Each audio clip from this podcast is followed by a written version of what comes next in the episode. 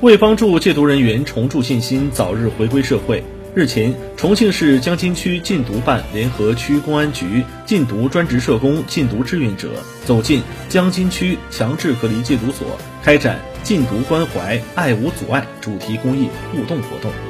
此次活动通过教戒毒人员唱禁毒公益歌曲、观看禁毒电影、游戏互动等方式，与戒毒人员进行零距离互动。让戒毒人员逐渐敞开心扉，不忘初心，珍爱生命，远离毒品，感受禁毒关怀和社会温暖。